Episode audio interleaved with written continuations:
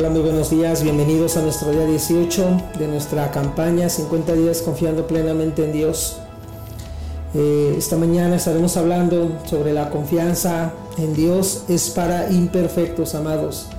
La confianza en Dios es para imperfectos. Hebreos 11, 18 dice, habiéndole, habiéndosele dicho, en Isaac te será llamada descendencia. Eh, déjame te digo lo siguiente, cuando te levantas de tu zona de confort, para dejar de confiar en ti mismo y confiar en Dios, vas a ser fortalecido de parte de Dios para recibir gloria.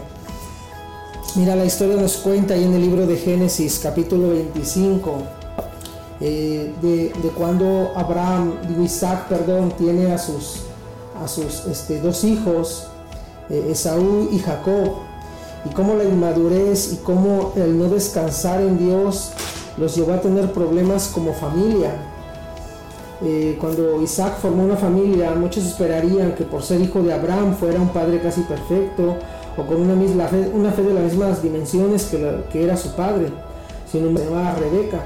Y después a cada uno de sus dos hijos, Isaac y, y Esaú, de los que te comentaba.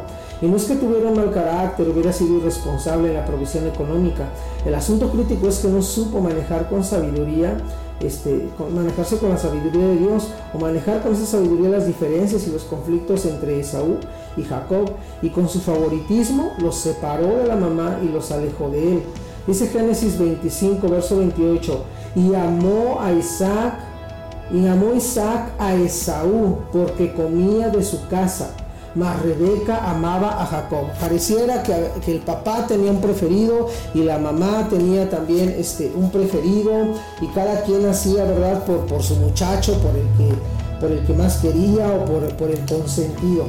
A tal grado que, bueno, eso estuvo generando sentimientos, vamos a hablar en este caso de Saúl, a tal grado que en Génesis 27, versículo 41 dice lo siguiente, y aborreció Esaú a Jacob por la bendición con que su padre le había bendecido y dijo en su corazón, llegaré a los días del luto de mi padre y yo mataré a mi hermano Jacob. O sea, Saúl estaba esperando que su papá se muriera para poder ir y matar a su hermano, a su único hermano. Y, estamos hablando pues de que eh, eh, somos personas imperfectas, somos personas con, con errores, pero la confianza de Dios es para los, para los imperfectos, te vuelvo a repetir. Eh, eh, no estamos hablando de que Isaac fuera una mala persona, o sea, Isaac era una buena persona. Simplemente que hay muchas cuestiones que tenemos, o áreas en nuestra vida que tenemos que entregarle en confianza a Dios, confiar plenamente en Él y abandonarnos en Él para poder hacer. Pero de repente viene esa culpabilidad a nuestra vida a decirnos, lo hiciste mal, esto no es para ti, no lo vas a poder conseguir. Y, aquí el detalle es pensar en esto. Mira, a pesar de los errores que hemos cometido, la pregunta es, ¿puedo continuar? Y la verdad es que sí, siempre y cuando tu fe sea renovada por el Espíritu de Dios. Por eso Isaac fue, fue considerado un hombre de fe, porque Isaac descansó eh, eh, en el Señor. Mira, los hombres y las mujeres que confían en Dios no son perfectos, sino son perfectibles. ¿Qué significa? Que delante de Dios reconocen su incapacidad de amar, de perdonar o de, reconciliarse.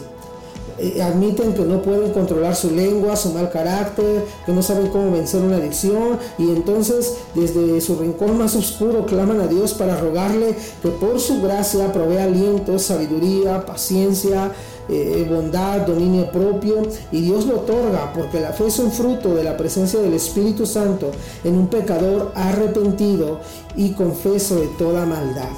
Dios nos levanta del pozo de la desesperación. Mira, quiero preguntarte, ¿conoces a personas que al depositar su fe en Jesucristo cambiaron su historia de dolor por bendición? Yo te voy a dar cuatro, cuatro personas este, así brevemente.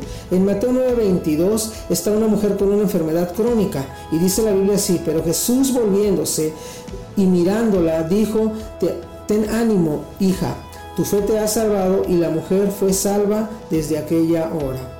El ciego, eh, en perdón, Marcos 10:52, hay un ciego incurable y, dice la, palabra así, y Jesús le dijo, vete, tu fe te ha salvado, y enseguida recobró la vista y seguía a Jesús en el camino.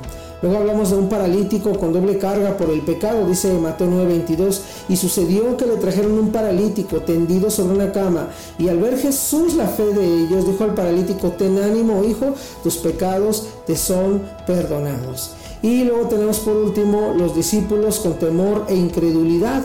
Dice Marcos 4, 39 y 40, dice, y levantándose, reprendió al viento y al mar, calla, enmudece, y cesó el viento y se hizo grande bonanza. Y les dijo, ¿por qué estáis así amedrentados? ¿Cómo no tenéis fe?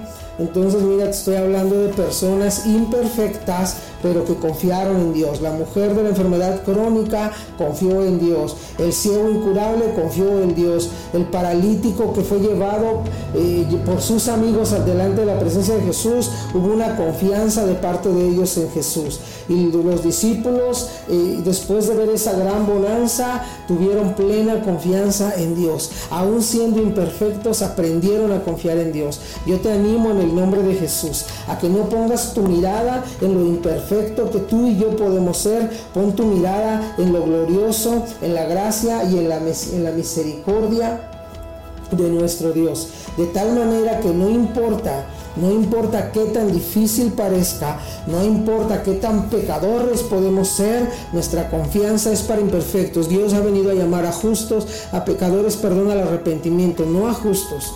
Dios ha venido a llamar a los que estamos enfermos, a sanar a los que estamos enfermos, a librar a los que somos pecadores, a corregir a los que nos hemos equivocado. Y yo creo la verdad que tú y yo nos hemos equivocado. La Biblia dice que no hay quien no peque, todos hemos pecado y todos necesitamos a Jesús. Así que este es el día para volver nuestra mirada al Señor y decir, Señor, en medio de mi imperfección, hoy te entrego mi vida.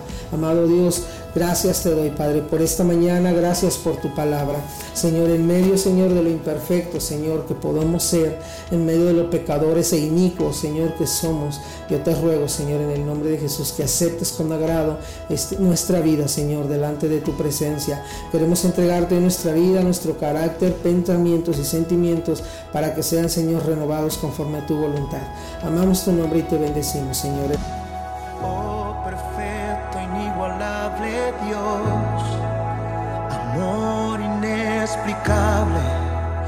reino inigualable